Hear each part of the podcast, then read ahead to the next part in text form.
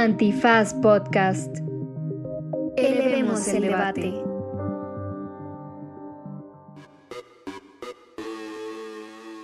Buenos días, buenas tardes, buenas noches, bonita madrugada o cualquiera que sea el artículo de la Ley Federal de Responsabilidad Administrativa y Presupuestaria que esté leyendo usted en este preciso momento. Y en este Derecho Remix estábamos muy emocionados porque está con nosotros Estefanía Vela. Nos platicó sobre lo que sucedió en la Corte con la prisión preventiva oficiosa, pero también qué significa esta prisión preventiva oficiosa. Y después nos habló sobre un informe de Intersecta de mi tema favorito, la militarización. ¿Cómo no? ¿Cómo no? Quédese, cáigale, que se va a poner bueno. Se puso bueno, nos pusimos en taberos, nos pusimos a discutir de en qué nos podríamos gastar de mejor manera el dinero que se quedan nuestros integrantes de las Fuerzas Armadas. Eh, y por cierto, se llama Ley Federal de Presupuesto y Responsabilidad Administrativa. Sí, no, Ley Federal. ley Federal de Presupuesto. Ley Federal de Responsabilidad Presupuestaria. ley- no me acuerdo cómo se llama la pinche ley. Quédense en esto que es. No, Derecho Remix, pero deberíamos hacer un concurso de quién se puede memorizar leyes horribles y largas más. Yo como cada vez que escribo, Ley General de Acceso a las Mujeres a una vida libre de violencia. Ley Federal de Presupuesto y Responsabilidad Hacendaria. Hacendaria. Esto es. Derecho. Remix. Divulgación jurídica para quienes saben reír. Con Ixel Cisneros, Miguel Pulido y Andrés Torres Checa. Derecho Remix. Bienvenidas, bienvenidos, bienvenides a una emisión más de Derecho Remix que, para no variar, como se ha hecho costumbre últimamente, está de plácemes, de algarabía, de holgorio, de... Guateque. De guateque, de folclor, pero del positivo, no, no del folclor de ese... Ajá, este, del que vamos a apropiarnos de. exacto, no del, no del de la apropiación cultural, porque nos acompaña Estefanía Vela. ¡Uh! No supo Me que- puedo autochar por. No supo- tienen que saber que le noté como, como un gesto de ¿y ahora qué chingados hago? Chiflo yo también. Ya, ya Así, empecé a chiflar. me aplaudo, Claro, me chiflo. como, como Sí soy ese- esa persona, güey. Ahora que regresaron los eventos presenciales, ¿no? Cuando me presentan, sí es como... Te aplaudes. Me autoaplaudo. Este documental rarísimo, porque así es raro todo sobre él, de eh, Slavoj Žižek, que en un momento el güey explica por qué él se aplaude cuando termina sus conferencias y dice, No porque yo soy un estalin- estalinista puro y yo me entiendo como un instrumento de la causa, no me aplaudo a mí, Ah, ok. sino a la- Causa. le aplaudo a la causa. Exacto. Lo voy a usar como excusa. De cuando me aplaudo. ¿no? Que sea consciente y no Exacto. simplemente mi ñoñez ahí aplaudiendo por inercia. Vale, Muy pues bien. sí, el aplauso tiene una cosa de que si uno ve al de junto aplaudir, uno aplaude, cabrón. Es medio raro, pero bueno, Literal. exacto. Es como Es- cuando bostezas. Que exacto. es Se que- te pega. Se pega el bostezo. Pues gran análisis, muchas gracias por tu... Ay, siempre el mismo pinche Sí, chiste, el ¿no? mismo Esto fue... chiste que más Estefanía no entiende. Esto fue Derecho Remix, muchas gracias. Pero bueno, ya escucharon también la voz de Ixchel Cisneros. Hola. Pero- Hola. su servidor Miguel Pulido. Y nada, Estefanía nos viene a contar, entre otras cosas, que eh, están pasando en este país, el tema tan llevado y tan traído de la PPO, que es la prisión preventiva oficiosa, y que tuvo un último encontronazo en tribunales nacionales. Todavía queda pendiente una discusión en el llamado eh, fuero internacional o en las cortes internacionales. Pero por lo pronto, eh, a partir de la discusión de unos artículos de... eh, ¿Eran de, qué? De- del Código de Fiscal? ¿De, de qué eran, eh? Digamos que fue una reforma legislativa que implicó varios cambios, porque fue el Código Nacional de Procedimientos Ah. Penales, fue el Código Fiscal. Como yo la resumo es, ciertos delitos fiscales fueron primero reclasificados como delitos de seguridad nacional y a ser reclasificados como delitos de seguridad nacional se les extendió también eh, la prisión preventiva oficiosa y también se les dio tratamiento de delincuencia organizada. Entonces era todo un paquete muy interesante de distintas discusiones. La que más eh, obtuvo atención eh, fue esta referente a eh, la extensión de la prisión preventiva oficiosa eh, para estos delitos. Así que mm, ahí está de manera sintética presentado.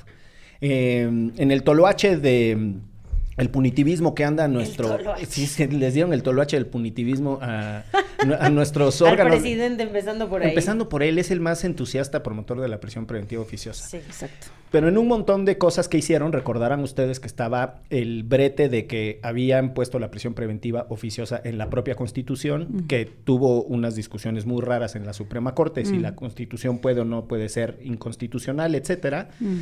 Eh, y después están este otro paquete de Mm. reformas que, que sintetizas eh, de manera muy precisa. Y eso llevó a que la Corte tuviera otra vez un agarrón a propósito Mm. de si ciertos artículos soportaban o no un estándar de constitucionalidad, pero bastante raro desde mi perspectiva, porque Mm. al no tener una definición precisa de qué dice la Constitución respecto de la prisión preventiva oficiosa, después expulsar eh, una legislación secundaria o una legislación de menor jerarquía del régimen jurídico es medio raro, porque en función de qué lo están haciendo. Y ahí la primera pregunta que me gustaría hacerte, Estefanía, es, ¿crees tú que la Corte ha fijado postura contundente o no respecto al tema de la constitucionalidad o no de la prisión preventiva oficiosa? ¿O qué opinas de la chingada Corte en este tema, pues?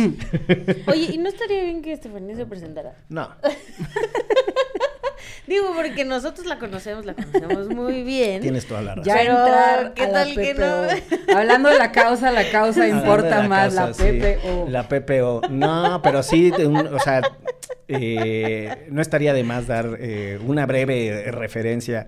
Eh, Además de que nos cae muy bien. abo- abogada y maestra en Derecho, tú fuiste a, si mal no estoy, a Yale, ¿no? Sí. Ahí, de ahí eres maestranda y doctoranda también. ¿Eres maestra Dicen y que estoy doctoranda? haciendo el doctorado. Dicen Dicen. que estás- Por ahí dicen Pero ese es un tema del que no se habla. ¿Y la, li- y la licenciatura en dónde cometiste ese pecado? En el seno del neoporfirismo. ¿Eres itamita? Oh, sí. Sí, mira, oye, traes mucha, este, mucho neoliberalismo a cuestas. Literal. La encarnación tal cual. Oye, ¿por qué, qué- ¿por qué te decidiste por la abogacía? La explicación más sencilla para aquella edad es porque leí muchas novelas de John Grisham. Mira tú, La neta. sí. O sea, y vi muchas series de televisión. Tintín, la ley. Ah, no, la ley de del orden del ca así de cajón, de Bo- cajón Bos- hasta Boston la fecha Legal. si está en la Fíjate que Boston Legal es de las pocas que no. Ali, Ali McBeal. tampoco. A ver, mis favoritas son la ley y el orden. VE. A mí también es mi VE, favorita, ¿no? sí. Eh, y diría que igual eh, The Good Wife. Es The mi Good serie Wife. así, yo creo que la he visto unas cuatro veces. Este, la amo con locura y pasión. The Good Wife. Y The Tú Good también, Fight. ¿no? Sí, yo también. Claro que The Good Fight también. De hecho, tengo pendientes sus últimas temporadas. Sí. Entonces, eso es lo que me motivó. Luego me di cuenta que no era como en la televisión. Pues te pasó como, te pasó como a John Grisham mismo. Exacto. ¿Y por qué me quedé? A ver, me quedé porque supongo, eh, tenía mucho conflicto con las materias de derecho civil. Eh, esta cosa de todas empiezan de la misma forma, hablando de Roma, ¿no?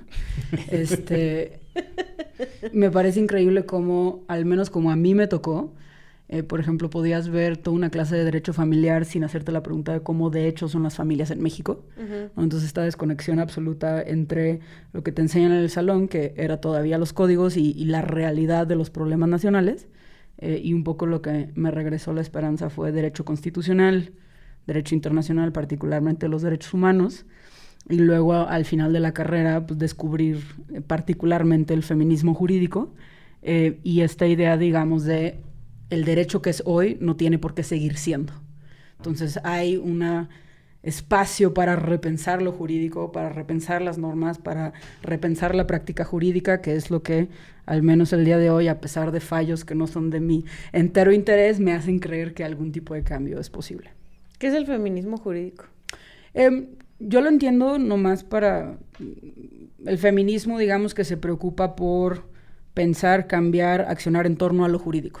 ¿No? Creo que hay un- una beta académica. eh, yo antes, ahorita, para quien no sepa, trabajo en una organización de la sociedad civil que se llama Intersecta. Antes de Intersecta estuve muchos años en el CIDE. Entonces tengo esta parte ñoña académica, ¿no? Y mucho el feminismo jurídico que, que yo he leído, con el que me he topado, es desde la academia repensar lo jurídico, pero también hay toda esta parte de abogadas, abogadas, litigantes, legisladores, legisladoras, este, activistas mismos, o sea, rehaciendo el derecho eh, con esta intención absoluta de al menos entender eh, la parte de género, ¿no? Que ahí ya depende cómo defines feminismo, etcétera, pero así lo entiendo yo. Fue como... Suena chido. Sí, mi, mi caballo de Troya, digamos, entrar al feminismo, pero ya que entras por ahí te das cuenta de todos los diferentes asuntos sociales que podrían ser regulados de manera distinta, entendidos de manera distinta, no el papel que el derecho podría jugar y que todo podría ser muy distinto y ahí es eh, desde donde ahorita tratamos de, de accionar, entrarle, ubicar. ¿no? Nada más. Ay, no más. Ay, no más. Algo de esperanza, pues. Si no, Exacto, si el no, derecho es horripilanto. ¿no? lo es. O Lo es, lo no, es. o sea, hablando de la Suprema Corte, una parte de la discusión de la semana pasada donde yo decía, chales, qué, qué cosa tan densa es esta. A ver, ¿por dónde, le, ¿por dónde le quieres entrar al tema de la más reciente discusión de la prisión preventiva oficiosa? ¿Por la, el desapego que tiene la Corte de la realidad social o le, lo enredados que se pueden poner los debates? Eh, Creo que no era un caso fácil. Eh, y considerando el contexto eh, de cuántas personas están a favor de la prisión preventiva oficiosa, precisamente no olvidemos que en 2019 se reformó la Constitución para ampliar el catálogo de la prisión preventiva oficiosa, O sea, que metieran a más más en la delitos, directo. exacto. Eh, sin tener que, no solo sin tener que demostrar que cometiste un delito, eso es importante, ¿no? Sino sin tener que demostrar por qué tienes que estar en prisión preventiva. Esa es la diferencia entre la oficiosa y la justificada. Considerando ese contexto, a mí no me parece un fallo tan problemático, ¿no? Porque, por ejemplo, en la discusión yo solo vi una persona, una ministra, que dijo con todas sus letras que la prisión preventiva oficiosa está increíble, ¿no? Eh, los demás ministros, las demás ministras, o sea, fue la ministra Yasmín Esquivel, que creo que fue la única que defendió la medida como válida. Eh, el ministro Pérez Dayán fue un tema, como yo lo entendí, digamos, de no, no, la corte no hay nada que pueda hacer. El ministro eh, Pardo fue nadie me preguntó, a mí me preguntaron por reforma legislativa en concreto, entonces yo no voy a decir si prisión preventiva oficiosa está chida o no chida, ¿no? Pero los demás sí fue, eh, digamos, la prisión preventiva oficiosa es, estas son palabras mías, una aberración. El problema fue en que no hubo acuerdo de qué debe hacer la Suprema Corte eh, al respecto. ¿no? Entonces, considerando ese contexto, me parece que no es un asunto tan problemático. ¿no? Me imagino que nueve ministros diga que esto está increíble, ahí sí Sí creo estaríamos que ajá, mi, sufriéndole. mi postura sería un poco diferente. Ahora, hay un tema en la discusión de la prisión preventiva oficiosa, que es que quienes estamos en contra de la medida estamos a favor de la delincuencia. Básicamente es el Vamos a dejar libres a, a los asesinos y violadores. Exacto. Y yo creo que eh, ese es el atajo en- y, y es el pretexto perfecto para la pereza jurídica y para la pereza del, del pensamiento crítico en, en- en un sentido amplio, eh, porque no nos preguntamos qué otras alternativas hay a decir si el Ministerio Público, ¿no? las y los señores fiscales consideran que alguien cometió un delito, significa que esa persona efectivamente es peligrosa para la sociedad y tiene que estar en la cárcel, ¿no? Primero, porque ya de saque nos instalamos en la idea de que la cárcel es la solución ideal para las personas que cometen conductas, vamos a decirle, no, no- no me gusta mucho la idea, pero ilícitos en sus sentidos amplios, ¿no? Conductas ilegales y que por lo tanto son delincuentes. Entonces, como ya de saque dijimos, está bien la cárcel y la cárcel tendría que ser la solución, la siguiente cosa es, y no solo eso, sino demos por sentado que si se les acusa es por algo, en algo andaban. Y esa mezcla de esas dos cosas a mí sí me pone muy nervioso y no me importa, de verdad, es- esa es mi, mi perspectiva. eh, cómo- no, no me importa tanto cómo se están dando los debates técnicos, sino las consecuencias de esa idea que ya quedó flotando. Mm. Si, la, si a la gente la están acusando de algo, es por algo y la cárcel es lo que nos conviene. Y eso, más allá de los tecnicismos, a mí sí me preocupa. Me parece Mm. que es un triunfo del punitivismo. Mm. A ver, creo que hay dos cosas que nos ha preocupado mucho en Intersecta y una es, está relacionado pero la desinformación que hay sobre la discusión, que creo que en este caso abona precisamente a eh, los estigmas que hay detrás. ¿no? Y, y qué tipo de desinformación me refiero? Por ejemplo, esta idea de la Suprema Corte quiere quitar la prisión preventiva, punto que varias veces el ministro ponente, Luis María Aguilar, tenía que aclarar, oigan, yo no estoy proponiendo la abolición de la prisión preventiva, estoy proponiendo en última instancia la o inaplicar o reinterpretar la prisión preventiva oficiosa. Ahora, ¿por qué lo digo? Porque, porque esa es una narrativa. Y creo que invoca tal cual esta idea de los grandes delincuentes que están en la cárcel que van a salir. Sí. Y de los cuales no vamos a tener ningún tipo de protección. Entonces, otra vez, el discurso de los derechos humanos va a servir para la impunidad. Y eso lo digo porque, de nuevo, la desinformación venía desde Palacio Nacional. Todas las mañanas, por cierto. Exacto. Y, y, alimentando esta idea que dices tú que es, no hay certeza, o sea, y por eso es prisión preventiva, porque no hay certeza aún de que las personas cometieron un delito. Y ahí concuerdo contigo, incluso el uso de la palabra delincuente, ¿no? O sea, como personas que cometen delitos lo volvemos una identidad, ya es problemático, ¿no? Pero me, me, me, llama esta desinformación mucho la atención porque a mí me parece un caso muy conservador. O sea, la alternativa ni siquiera es abolir ni la prisión preventiva ni las prisiones, es prisión preventiva justificada.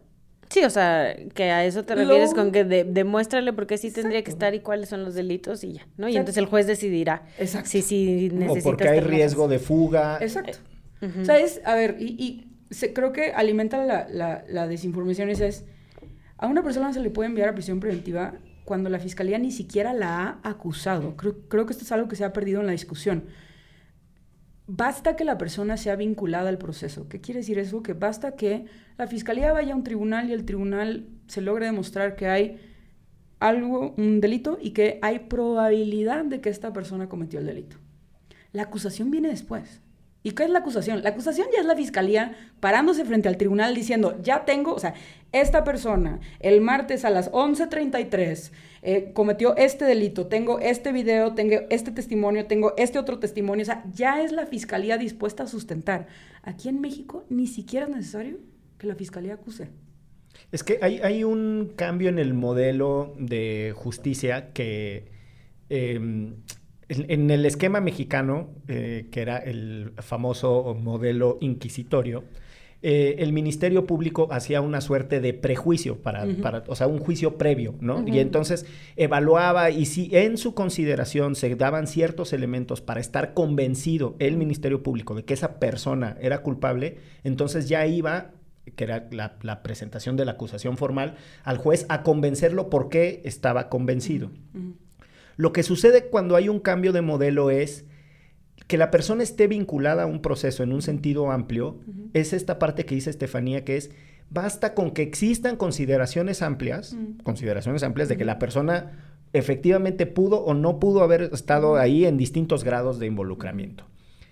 Y esa parte que es bajo la barra para que se inicien los casos, pero le incremento al, Ministerio Público, a los fiscales, todo el proceso y que se siga en libertad, da un equilibrio, porque pues a ti te están acusando de algo, pero estás en libertad, pero tú sabes que el estándar de prueba ya en juicio va a ser muy, muy alto. Lo más probable es que no termines en el botiquín. ¿no? Pero lo que hicieron fue agarrar lo malo de todo. Entonces ahora es muy fácil que te vinculen, es muy fácil vincular por un montón de delitos en donde el estándar de comprobación es muy, muy bajo.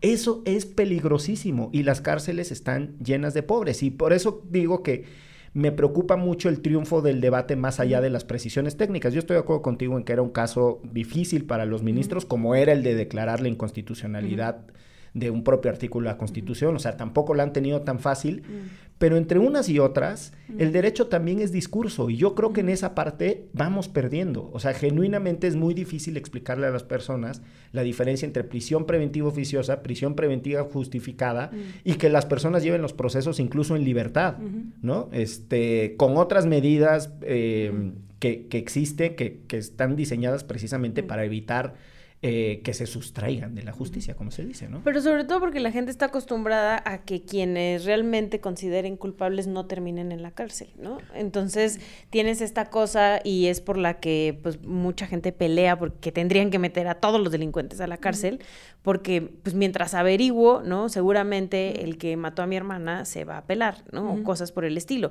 porque eso, eso sí sucede. Entonces viene mucho de ahí el que se exija como, viene mucho de la impunidad en que en este país se exija mano dura. Y eso también no hemos sabido explicar el por qué eso no significa obtener justicia, ¿no? O sea, y eso rara vez incluso termina en justicia para las víctimas o las personas afectadas. Creo que ahí Y, y nomás para aclarar, para quien nos escuche y no sepa, justo esto que decía Miguel, ¿no? De eh, actualmente la fiscalía va frente a un tribunal y pide que a una persona se le vincule al proceso, que básicamente es que haya un reconocimiento formal que se le está investigando, porque otra vez la acusación viene después. Una vez que se te vincula al proceso, dependiendo del delito por el que se te vincula, si, si, el delito por el que se te vinculó está en este catálogo de delitos que ameritan prisión preventiva oficiosa, ¡boom!, vas a la cárcel. No hay vuelta atrás. No, hay, no, no puedes revisarla, no hay nada que puedas hacer, salvo que transcurran los dos años que marca la Constitución, y ahí valga aclarar que si el retraso en la resolución de tu caso se debe a que tú te defendiste, puedes durar más tiempo en prisión preventiva. ¿no? Entonces no hay nada que puedas hacer, no hay razón que se ofrezca, simplemente, y esto va a lo que ustedes dos dicen, se presume que si te están vinculando al proceso por estos delitos, en lo que son peras o son manzanas, prefiero tenerte adentro a tenerte afuera. Entonces, es con base en un prejuicio, en lugar de un juicio, la razón por la cual se te encarcela. Y por esto es la razón por la que todos los órganos internacionales de derechos humanos condenan a la prisión preventiva oficiosa, porque es por definición una privación arbitraria de la libertad, porque no se muestra por qué tú en concreto aún a pesar de que no se ha demostrado tu culpabilidad, tienes que estar en la cárcel. Entonces, la alternativa conservadora es que las fiscalías tengan que demostrar que o te vas a fugar o estás amedrentando a un testigo, Para que y que no hay ninguna otra cosa que se pueda hacer. No hay nada que te pueda hacer entrar en razón así de quitarte el pasaporte, ¿no? Poner algo, no hay nada y la única solución es la prisión preventiva. Entonces, esto de nuevo creo que lo señalas bien, ¿no? Mucha del dolor que hay en torno a la impunidad eh, lleva a la justificación de este tipo de medidas y para nosotros ha sido muy importante reconocer que uno de los primeros argumentos en contra de la prisión preventiva oficiosa es cómo ni siquiera le sirve a las víctimas. Eh, justo la semana pasada liberamos un, un nuevo informe corto donde pueden ver datos para quien tenga interés, por ejemplo, de cómo evoluciona los homicidios dolosos, pensemos que es uno de los delitos que siempre ha tenido prisión preventiva oficiosa, eh, y los homicidios dolosos bajan y suben con independencia de la prisión preventiva oficiosa. O sea, esta medida no sirve para hacer nada sobre los asesinatos. Las personas siguen siendo privadas de la vida, no importa que tengamos prisión preventiva oficiosa, y también las condenas, ¿no? Porque esto es otro. Se nos vende la prisión preventiva oficiosa como una medida necesaria para reducir los delitos y para reducir la impunidad. Y justo lo que puedes ver es que las condenas... No sirven para eso. No, no suben. No, porque la, mm, capacidad para acusar de manera adecuada no necesariamente está vinculada con la prisión preventiva oficiosa. Al revés, yo, yo, diría que justo la prisión preventiva oficiosa, ¿qué hace? Exceptúa a la fiscalía de tener que demostrar nada. ¿Eso a quién le acaba afectando? A las víctimas, porque generas que sean incapaces de probar nada. O al momento del juicio no pueden sostener ningún tipo de caso. Entonces, es una medida que solapa la ineficiencia de las fiscalías, que acaba afectando a las víctimas, porque en lugar de tener mejores fiscalías, seguimos una y otra y otra vez permitiendo que no hagan su chamba. Y ahí, por ejemplo, me gustaría poner un claro ejemplo de, no sé si se acuerdan, la marcha del 20 de noviembre del 2014 cuando Ayotzinapa, que tuvieron a 11 manifestantes al final, cuando salen este, de abajo de Palacio Nacional un montón de granaderos y empiezan a detener a la gente así sin ton ni son, y se llevan a 11, y a esos 11 justo para poderlos meter a la cárcel al momento los este los acusan de mm, ¿cómo se llama cuando se ponen de acuerdo que están en un el delito esto de que están en un grupo delincuencia organizada. De delincuencia organizada. delictiva. Eh, no era delincuencia organizada porque se llamaban entre ellos compas. Ah sí. Que les entre ellos se decían compas y entonces por eso ya los acusan de delincuencia organizada y de ahí del Zócalo se los llevan a Seido y sin que todavía lleguen sus abogados ni sus familias ni nada, se los llevan a penales de alta seguridad en diferentes estados, ¿no? Para cuando intenta reaccionar la gente, la familia, los abogados, los medios, ¿no? Lo que sea, las organizaciones, ya muchos de ellos estaban en, y de ellas, porque también había mujeres, estaban en estos penales rapados, ¿no? O sea, con todo lo que eso te significa haber pasado de la noche a la mañana de ir a una manifestación a terminar estar acusado por delincuencia organizada en un penal de alta seguridad. Y eso es una cuestión política, evidentemente, ¿no? Estas denuncias que obviamente se les cayeron al instante porque había pruebas de que, no sé, un chavo estaba amarrando su bicicleta y había un video cuando se lo lleva la policía, ¿no? Uno de ellos. Entonces, justo es eso. Y ese es un pequeño caso de cómo pues, esto no solo no funciona, sino que lo usan. Creo que, y, y volviendo a tu punto, creo que una de las grandes lecciones, y, lo digo porque otro de los discursos que hemos visto después de la decisión de la semana pasada es esta idea, claro, eh, o sea, la Suprema Corte, para, para quien no tuvo tiempo de escuchar el caso, ¿no? Al final no se pronunció sobre qué hacemos con el hecho de, de, que la prisión preventiva oficiosa está en la Constitución. Lo único que sé es que la expansión de la prisión preventiva oficiosa a estos delitos fiscales, eso sí está mal.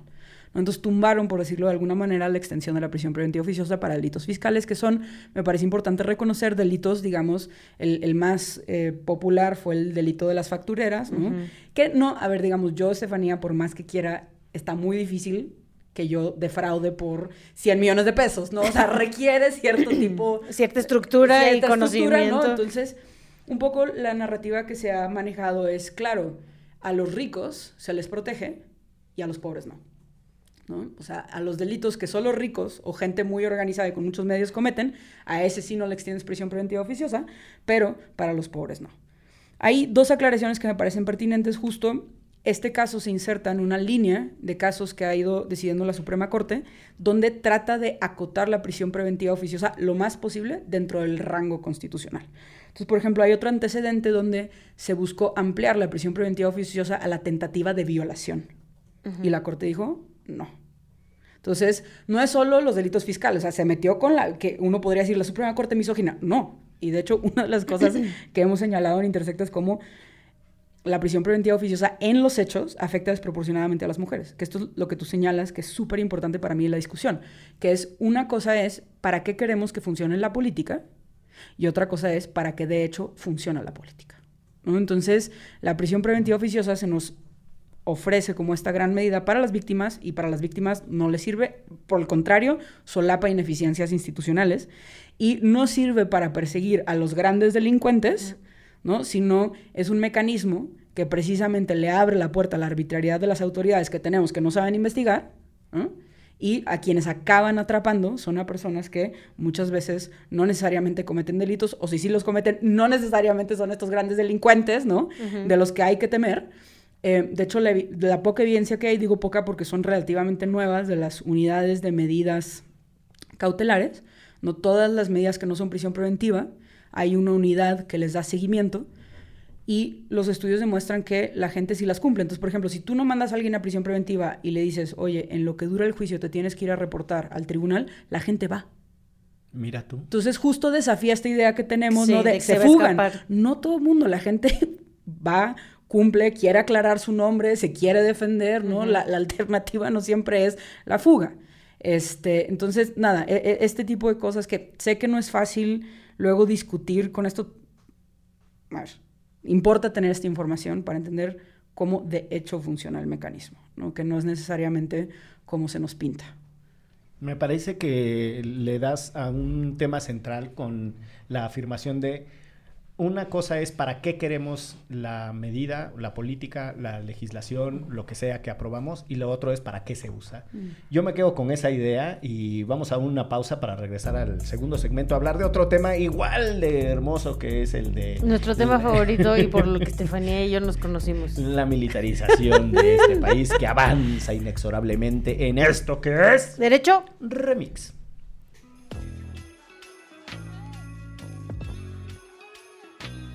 El aguinaldo es un derecho laboral que sirve para expresar agradecimiento y buenos deseos para el siguiente año.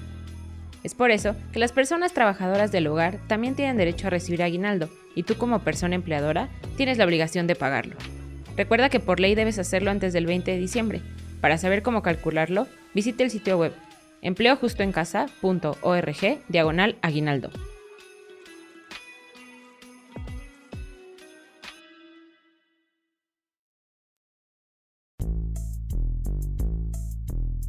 Regresamos a Derecho Remix con una gran abogada que admiramos mucho en Derecho Remix, Estefanía Vela. Ya quedamos que sí puedo, ya quedamos que sí puedo.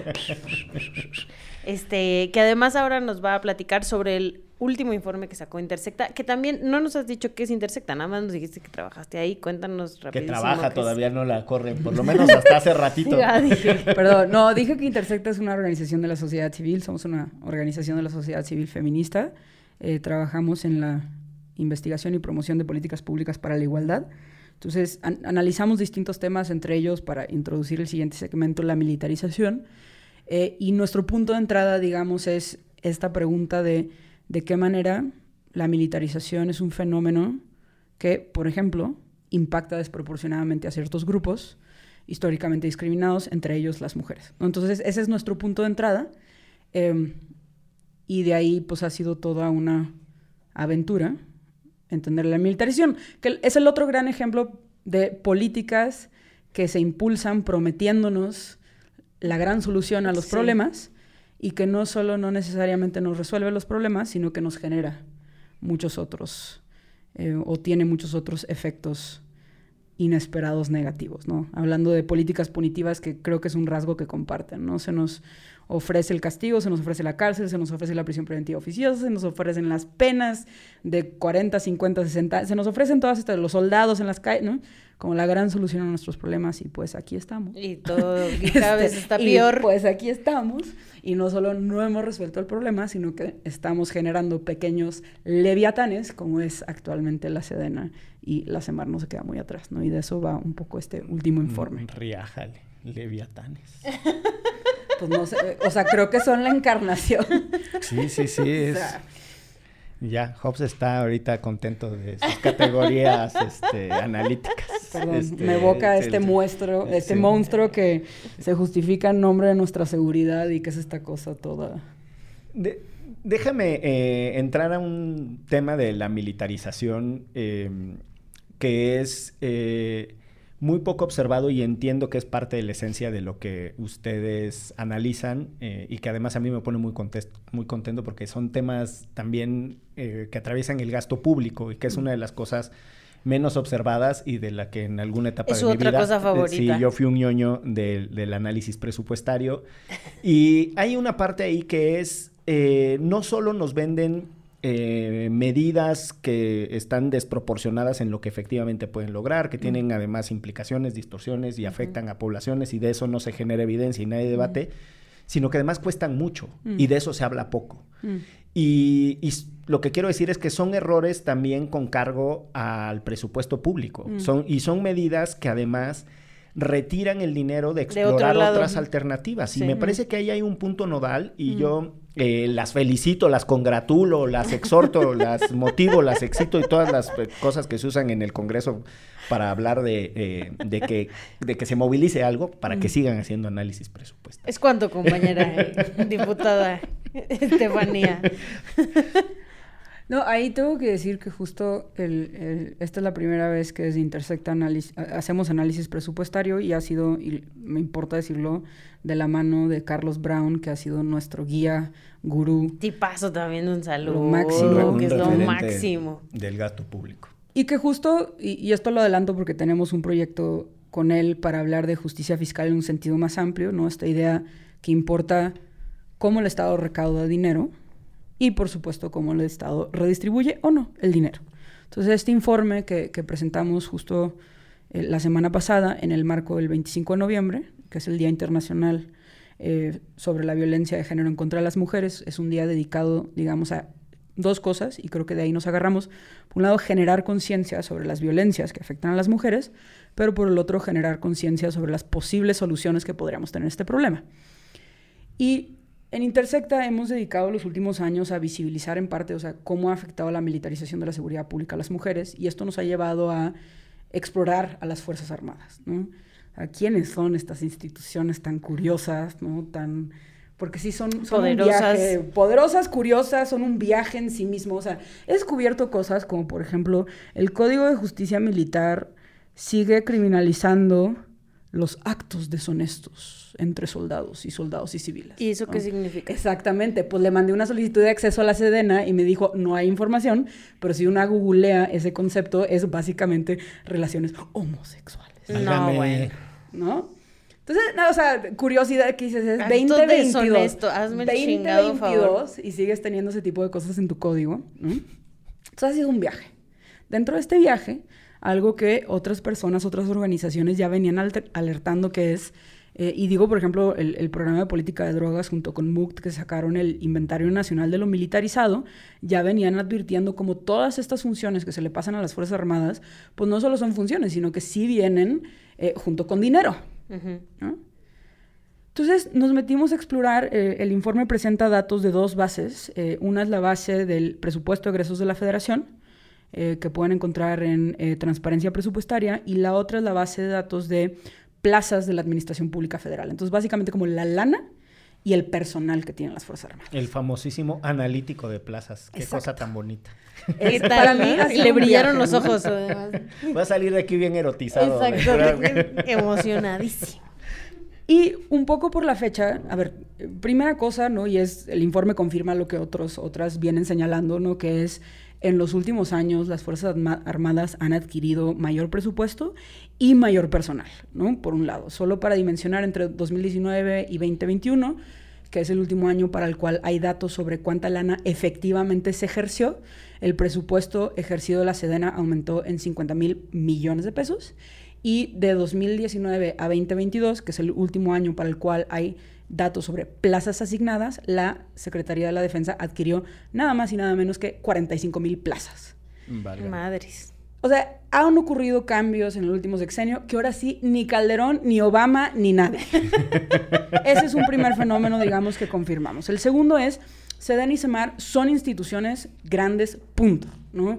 Ejercen mucho presupuesto, este, y por ejemplo, la Sedena ya es de la Administración Pública Federal la primera secretaría con más plazas. Tiene 260 mil plazas. Tiene más plazas la Que los Sedena que la maestros. CEP. Que los, sí, son más que los maestros. Era el- Que, que ahí nomás la aclaratorio, ojo, esto es de la Administración Pública Federal. Lo digo porque sabemos que hay, o sea, las CEPs estatales, ¿no?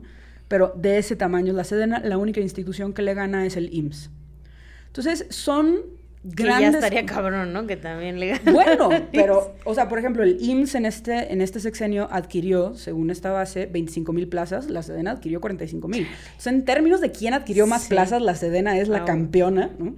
Y esto nos habla de nuevo que ya son estas fuerzas. Hay, hay otros datos curiosos que, que, por ejemplo, la Secretaría de Bienestar ejerce más presupuesto que la Sedena, pero una vez que analizas el presupuesto, mucho de lo que gasta la Secretaría de Bienestar se le redistribuye directamente a la población. Ahí es donde Son están- transferencias. Exacto. Ahí es donde está el, el programa de pensión para adultos mayores, ¿no? Ahí es donde está todo el apoyo Sembrando Vida. Y desde nuestro análisis, las Fuerzas Armadas son las instituciones que la gran mayoría de la lana se le queda a las Fuerzas Armadas. es, es gasto corriente y gasto operativo, supongo. O sea, sé que es para ellas estrictamente. Exacto. ¿no? Digo, se supone que las mieles eh, de Sí. la seguridad, Sería la seguridad, ¿no? sí. Nos deben de permear a todas Sí. nosotras, pero nos La importa cosa, este... cosa que no sucede. Bueno, ¿no? Y, y creo que es muy interesante ver esto, o sea, cuando lo ves en términos de poder, cuando lo ves en términos de control, ¿sabes? ¿Cuánta lana controla quién? ¿no? Eh, y que se nos dice que, pues, las mieles en algún momento se nos va a caer. Entonces, esa es una parte que el informe, digamos, confirma lo que muchos otros han ido señalando. Lo segundo que hace el informe, sin embargo, es contrastar el poder financiero, el poder humano de las Fuerzas Armadas con las políticas o instituciones que desde sus orígenes fueron pensadas ya sea o para las mujeres, o para la igualdad, o para las víctimas. Y nos damos cuenta no solo de los grandes que son las Fuerzas Armadas, sino los cacahuates que en muchos sentidos se nos han ofrecido y el contraste entre las dos. Entonces, pongo un ejemplo, que es el primer ejemplo y creo que el que más hemos resaltado. Em, el vein- en 2021, que otra vez es el último año para el cual hay datos, se ejerció 415 millones de pesos en refugios para mujeres víctimas de violencia. Las Fuerzas Armadas ejercieron 459 millones de pesos solo en viáticos a viajes al extranjero.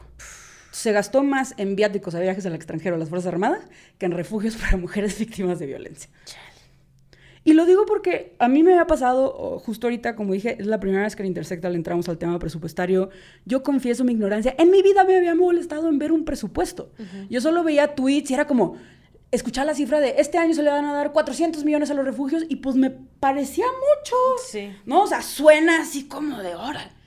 Ya que ves así, dices, no manches, o sea, conozco a personas que trabajan en mujeres que no han podido viajar por las políticas de austeridad, ¿no? Los militares siguen perfectamente viajando y su gasto en viajes es mayor que todo lo que se gastó Están el en gobierno Qatar federal. ahorita. De- bueno, hablando de la militarización del fútbol. Este, entonces, ese tipo de comparatorios, otra, por ejemplo, eh, que a mí también Las guarderías, las guarderías han sido una política que desde hace décadas, ¿no? si bien ya ahorita podemos decir gracias a fallos de la Suprema Corte, este, que tanto los trabajadores como las trabajadoras tienen derecho a guarderías en las mismas condiciones, son una política que fueron desde sus orígenes pensadas para las mujeres, ¿no? Garantizar el acceso a las mujeres al trabajo, facilitando la cuestión de los cuidados. Lo que las Fuerzas Armadas gastaron solo en bonos salariales asciende a 16 mil millones de pesos. Las guarderías del IMSS ascienden a 12 mil millones de pesos. No manches. Entonces, gastamos más en bonos salariales para soldados que en guarderías del IMSS. Y yo estoy casi seguro que si tú revisas los niveles de concentración del gasto dentro de esos bonos salariales, lo que vas a ver es que... Entre los grandes generales. Entre los grandes generales es desproporcionadamente. Hace mucho tiempo que yo no veo un analítico de plazas, pero podría asegurar que las capas más altas mm. de la Sedena, de mm. su analítico de plazas, mm. eh, tienen más equivalentes eh, comparados con, con, otras dependencias de titulares de unidades y direcciones generales de área. O sea, si tú agarras de direcciones generales de área hacia arriba, que son los salarios que rondan entre los 150 y 180 mil pesos, estoy seguro que las Fuerzas Armadas, Sedena y Semar eh, y la Fuerza Aérea, estoy seguro que esos tres tienen ese mismo cambio que tú estás describiendo. Es decir, no solo incrementaron el presupuesto, no solo incrementaron las plazas, sino también estoy seguro que incrementó la cúspide de esas tres instituciones. Mira, me das más ideas. Eso no lo exploramos. lo que exploramos y, viene el informe, por ejemplo, es son tan, tan, tan, tan, tan, tan grandes que hay y 45 generales que ganan o tienen un total de percepciones de 200 mil pesos al mes. Es de las instituciones de la Administración Pública Federal, otra vez la base está acotada a Administración Pública Federal, con más plazas en ese rango de percepciones. 45 que ganan 200 mil al mes. Me parecen muy poquitos. No, o sea, lo que pasa es que también hay, hay que echarle un ojo por la forma en la que está la estructura del analítico de plazas y te van a salir otras madres muy raras. De acuerdo. Ahora, una de las cosas que ha sido muy interesante, por ejemplo, esto de los bonos salariales les llaman sobrehaberes. Es un concepto que solo aparece para las Fuerzas Armadas. Y una de las cosas que nos hemos dado cuenta es simplemente entender cómo cada institución etiqueta o, cómo viene etiquetado el dinero en sí es un viaje. Hay cosas que no, por ejemplo, otro em, comparación, viene en el presupuesto de egresos el programa de becas para hijos de soldados, que se entiende como un programa aparte. Lo que se gasta en este programa de becas para hijos de soldados es más que todo el presupuesto que ejerció el Centro Nacional de Equidad de Género y Salud Reproductiva, la autoridad rectora de salud reproductiva dentro de la Secretaría de Salud. Entonces, un poco como, hmm, ¿los hijos de quién importa? Sí. ¿no? Cuando este, además hay un programa de becas para las infancias en general y esto es otro específico para, los Fuerzas Armadas. Que se supone que es parte de lo que querían desmontar, o sea, ni seguro de gastos médicos mayores especiales, ni condiciones de, privilegio particular. Eso nos dijo el presidente. Pero bueno, pues cuando se trata de las Fuerzas Armadas, mm. ahí sí se permiten mm. muchas cosas. Oye, dime una cosa de este proceso de, echarle una mirada a los números y al presupuesto, porque me llama mucho la atención que has trabajado sobre los números ejercidos mm. y no sobre el asignado. Mm. Y para quienes escuchen esto, eh, la, técnica, la, técnica, la técnica de aprobación presupuestaria, simplificándola en extremo, es eh, cada unidad administrativa ejecutora del gasto dice más o menos cuánto va a necesitar, se lo manda a la cabeza de sector, que tradicionalmente son las secretarías, las secretarías se lo mandan a Hacienda, Hacienda integra un presupuesto que se manda a la Cámara de Diputados y se, se aprueba o se modifica. Ese es el presupuesto con el que se supone que las instituciones van a trabajar. Pero lo que uno descubre cuando se empieza a meter a este fascinante mundo del presupuesto público es que hay muchas modificaciones entre el presupuesto asignado y el presupuesto ejercido. Y las dependencias terminan ganando lo que se terminan gastando en lo que se les da su regalada gana y no en lo que aprobó eh, la Cámara de Diputados. Y hay conceptos como gasto etiquetado y otras cosas que en realidad nadie respeta y no tienen consecuencias. Entonces, esto lo digo porque muchos grupos hacen presión durante la aprobación del presupuesto y entonces les dan dinero que para sus carreteras o dinero para un programa especial. Y luego a la mera hora de, los madrazos, que es cuando se gasta la lana, las dependencias gastan en lo que quieren. y, este hecho de que hayas hablado del presupuesto efectivamente ejercido me hace pensar... Eh, que es interesante porque esa sí ya está fuera de discusión. es, es, lo que ya se gastó. Es lo, que, ya se gastó. ¿Y le han entrado al tema de las diferencias entre asignado y ejercido? Justo es- elegimos el ejercido porque particularmente para las Fuerzas Armadas y particularmente en el, en el último sexenio es más lo que ejercen que lo que se les aprobó y la brecha entre lo que ejercen y se les aprobó ha aumentado en este último sexenio. Entonces, no recuerdo ahorita si cada uno de los años que analizamos siempre ejercieron más de lo que les aprobaron, pero para muchos años ejercieron más de lo que les aprobaron, nomás ahorita ya la diferencia fue brutal. Eh, no nos clavamos en ello en este informe. Aquí justo creo que hace un par de semanas Animal Político sacó eh, una nota al respecto. Entonces, chéquenlo porque de lo que entiendo, particularmente las Fuerzas Armadas, esto es algo de lo que hay que estar eh, vigilando, que lo que se aprueba en diputados no necesariamente es lo que acaba siendo. Y ahí, por supuesto, la pregunta interesante es, bueno, este extra que ganaron las Fuerzas Armadas, y es otra vez tu punto, ¿a quién se le quitó? ¿No? Porque esa lana tiene que salir de algún lado. de algún lado, Sí. ¿no? Pero sin duda es una de las cosas que estamos monitoreando, si bien en este informe simplemente nos clavamos en lo que fe- efectivamente ejercieron, ya la base publicada de la cuenta pública, con el último año para el cual hay datos. ¿Cómo se llama el informe y en dónde lo pueden encontrar? El informe se llama Dinero para la violencia hay, pero ¿en qué lo invierte el Estado? Eh, lo pueden encontrar en la página de Intersecta, que es intersecta.org. Eh, y de nuevo, incluye otras. Es que hubo unas cosas que me deprimieron muchísimo. Yo creo que lo que más me deprimió, por ejemplo, fue el CONAPRED. El CONAPRED No quiero ni imaginar. ejerció, o sea, para quien no sepa, el CONAPRED es el Consejo Nacional para Prevenir la Discriminación. Tiene un mandato enorme. Eh, por un lado, es la institución que debe llevar la rectoría de igualdad y no discriminación de toda la administración pública federal. ¿no? Nada más y nada menos lleva la batuta de la igualdad, toda la igualdad, no solo la igualdad, deja todo, todo, discriminación, racismo, todo. Y por otro lado, eh, las personas podemos ir al CONAPRED para interponer quejas en contra de discriminación que vivimos, ya sea por instituciones públicas federales o por particulares de todo el país. Empresas, ajá. Entonces, pero, pero es importante porque en las quejas contra servidores públicos se acota lo federal. En las de particulares es de todo el país. O sea, si tú viviste discriminación en el trabajo en Colima, tienes derecho a ir al CONAPRED. Todo el presupuesto que ejerció en 2021 CONAPRED, 139 millones de pesos. No, es una burla. Ese mismo año, Sedena gastó 75 millones de pesos en comida para animales. O sea, lo que. Sedena gastó en comida para animales es la mitad del presupuesto de co- todo el CONAPRED. Ya nos metimos, fue todo un viaje así. Frida se lo comió todo. Frida. Ah, Y resulta que la Sedena tiene caballos que no los tiene ni la ya difunta reina Isabel. Sí. O sea, tienen, ¿no? Y, y que es, de nuevo, nadie le dice que le den de comer mal a los caballos, pero otra vez, quiero que dimensionamos, por un lado, el tamaño de estas instituciones, y por otro lado, incluso cuestionar estas prácticas con qué hacen con este tipo de caballos, y por qué el CONAPRED tienes tres pesos o sea, para actuar. claro, y lo que no hacen con estas otras instituciones que tendrían que ser elementales en un gobierno Mm. como este. ¿Y quién monta esos caballos? Porque es, es Es como... todo un... O sea, y, y creo que, a ver, un poco el objetivo de este informe, yo diría, es doble. O sea, por un lado, necesitamos ser más personas fiscalizando las Fuerzas Armadas. ¿no? O sea, sí el poder que están adquiriendo... Miguel. Sea, pues, En tu tiempo libre, sí. compañero. necesitamos ser más. Que, o sea, y esta es una base, valga decirlo, que también se queda muy en lo general. O sea, tengo, por ejemplo, amigas feministas que, oye, ¿sabes algo de cuánto se gastó en aborto?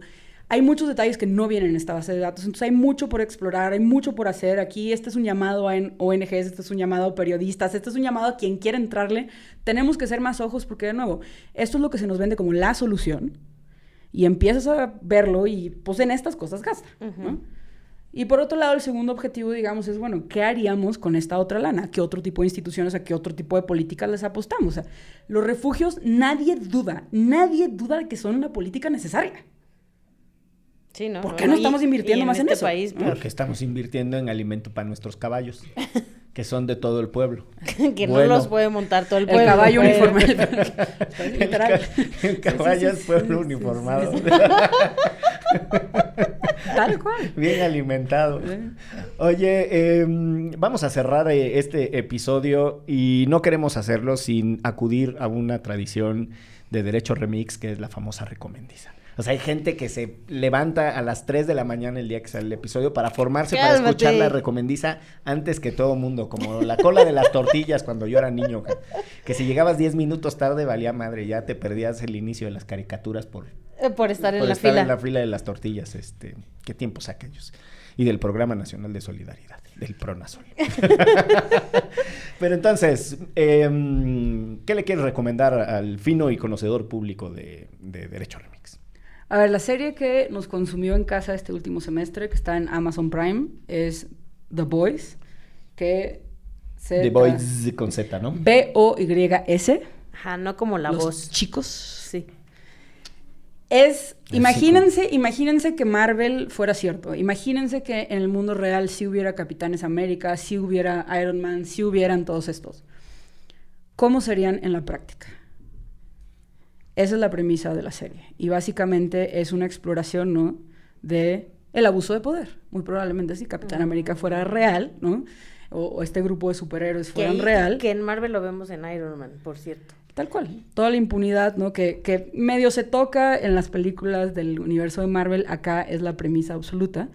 Por ejemplo, este es un universo en donde justo hay una corporación equivalente a Marvel, ya no es spoiler porque viene el primer episodio, que se encarga de rentar, es dueña de los superhéroes y se encarga de rentarle a los superhéroes a las ciudades para que cada ciudad tenga un superhéroe que esté patrullando las calles.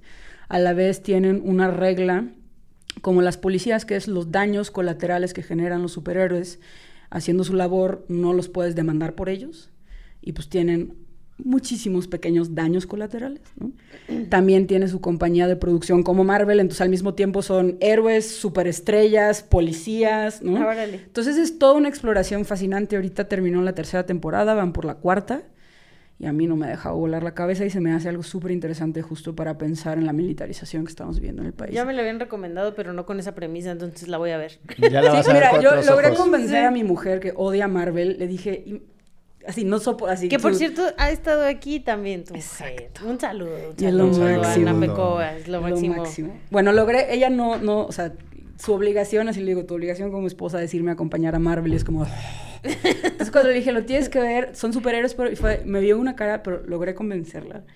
Yo con todo la convenzo como, es House of Cards, pero con superhéroes, ¿no? Entonces esta dinámica de poder, estas grandes preguntas sobre el Estado de Derecho, sobre la justicia, sobre la impunidad, sobre la división de poderes, sobre cómo tenemos que fiscalizar a los grandes poderes privados y públicos, para mí es uno de los puntos centrales de la serie. Ahí, fíjate, ya que te contraten para que les hagas la Sí, promoción a la los de promo. La amo, feliz. Hasta, hasta yo la quiero ver. Oye, hay que recomendar House of Cards las primeras dos temporadas Sí, antes de que viniera la de debacle. Antes de que viniera, sí. Sí me bañé con mi referencia Antes que súper de viniera la hace 10 debacle. años, pero bueno. Pero la neta es que las Sí. primeras están No sé qué estuvo, no sé qué me decepcionó más, si la 4T o la debacle de House of Cards. Perdón por mi referencia. Híjole, eso es pero- para otro, otro, otro episodio de Derecho Remix, podemos hablar. es que también perdieron al guionista. Exacto. y al actor principal. Y el actor principal, este, está poseído. Exacto, exacto. Bueno, yo quiero recomendar, bueno, que sigan a Intersecta en sus redes sociales, Por que favor. además ahí pueden encontrar muchos materiales que ahorita además pueden descargar, materiales audiovisuales para eh, empujar la campaña que traen con, con este informe. Pero también este, leí hace eh, algunos ayeres este reportaje que hicieron con Animal Político que se llama Prisión Preventiva, el arma que encarcela pobres e inocentes y te da mucho, no solo estas cifras, sino las historias de quiénes son estas personas, ¿no? Entonces, el por qué no queríamos la prisión y no seguimos queriendo la prisión preventiva oficiosa, ahí hay una, un mapeo de por qué tenemos que seguir empujando para que esto no funcione así. Válgame, buenísimo. Yo les tengo dos recomendaciones. Un podcast de una serie que se llama American Scandal y eh, particularmente el que les quiero recomendar es uno que se llama New York State of Crime. Y nada, es Tun, tun, también una, cosa del mugrero de la política del estado de Nueva York y todo lo que pasa en Albany. Pero un- una mm, cosa que me atrapó de, de ese podcast es el poder que tienen los fiscales que son votados y que llegan por elección popular y que después eh, se convierten en políticos profesionales. Bueno, también siendo fiscales que son votados ya son políticos profesionales, pero bueno. Eh, entonces, ¿a dónde van a dar eh, los fiscales que después se hacen gobernadores, Splitzer y Cuomo, y cómo llegan con la, con la bandera de que van a acabar con la corrupción y luego termina siendo todo un desastre Mm. y bla, bla, bla? Y mm, es- es- es- no les digo más, es está en inglés, está muy bonito. Y el otro es un documental en Netflix que se llama Pepsi, ¿dónde está mi avión? Mm. Eh, ¿Y que de qué es es tú? de un chico que en los noventas se tomó en serio Mm. un comercial de Mm. Pepsi que terminaba diciendo que si juntabas 7 millones de Pepsi puntos en una Ah, wow. época de... Te ganabas un avión, un Harrier Jet. Y el güey dice, pues yo lo quiero, cabrón. Y se pone a juntar siete consigue- millones, wow. Consigue los pinches puntos y entonces la agencia de publicidad diciendo como ningún lunático creyó que esa era una... Que era de verdad. Que era de verdad, pero Mm. como no ponen eh, el disclaimer o la Mm. advertencia de que... De, Esto es una de broma. que esto es, ajá. Mm. Y entonces nada, termina el caso llegando a una corte, bla, bla, bla. Mm. Es- está, nada, está, está palomero, está dominguero, pero yo que viví lo que se le llamó la guerra de las colas, que era Mm. la, la gran batalla entre Coca y Pepsi con mucha agresividad de mercadotecnia. La verdad es que sí tuve una evocación. Yo que soy hijo de los pepsilindros y de esa época, el de los... Arriba los pepsilindros, ¿no? Y sí, pues era era una gran cosa la batalla eh, entre Coca y Pepsi. y- Estefania te ve con cara de, ah, sí. No, yo todavía recuerdo, ¿no? O sea, y la generación, primera generación de tazos, ¿no? Ese- eso sí que venían O en las sabritas, que también es de Pepsi. Sí, los abritazos y bueno, sí, también ya este De los después, Looney Tunes. después ya llegaron Looney Tunes. los Looney Tunes. También había unos equivalentes a los pepsilindros, pero er- eran unos cilindros de los de los de los Looney Tunes Ah, o de los Tiny Tunes eran, eran de los Tiny Tunes, eran de los chiquitos. Volteas a ver a Sergio y Sergio tiene Es que como Sergio, 20 es que Sergio vivió esa época este, por referencia. Pero bueno, nos vamos en esto que fue. Derecho. Remix. Divulgación jurídica para quienes saben reír. Con Ixel Cisneros, Miguel Pulido y Andrés Torres Checa. Derecho Remix.